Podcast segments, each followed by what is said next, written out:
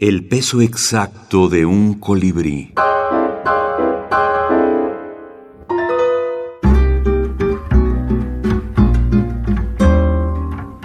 Tierra Breve. Antología Centroamericana de Minificción. La adivina. Rodrigo Soto. Cuando discutían, ella no dudaba en anunciarle. ¡Sos un agresor! Tratando de conservar la calma, él le respondía, Juro que te quiero, mi amor. Nunca podría hacerte daño.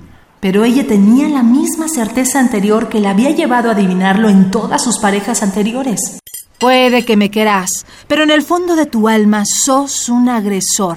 ¿Por qué estás tan convencida? Algo dentro me lo dice. Sos un agresor y un día vas a darme. No digas eso, por favor.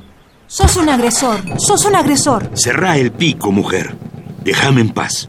¡Qué espanto! ¿Qué hago yo con un agresor? El día que le cerró la boca de un manazo, él fue a la cárcel. Ella quedó satisfecha, convencida de que podía seguir confiando en su antiguo don. ¿Qué hacer con la brevedad? Ya también es una cosa un poco discutible, ¿no? Eh, como podrían decir allá en México, que tanto es tantito, ¿verdad? Es, es, es, es, complejo.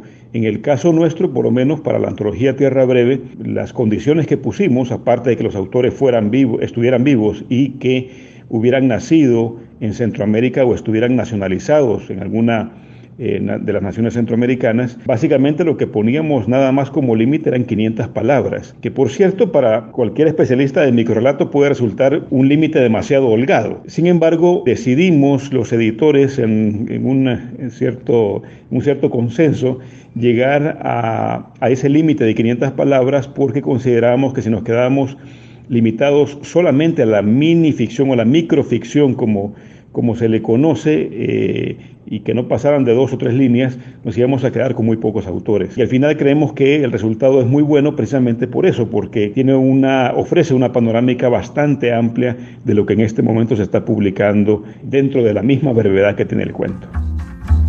Tierra Breve, Antología Centroamericana de Minificción. Federico Hernández Aguilar, Selección y Prólogo.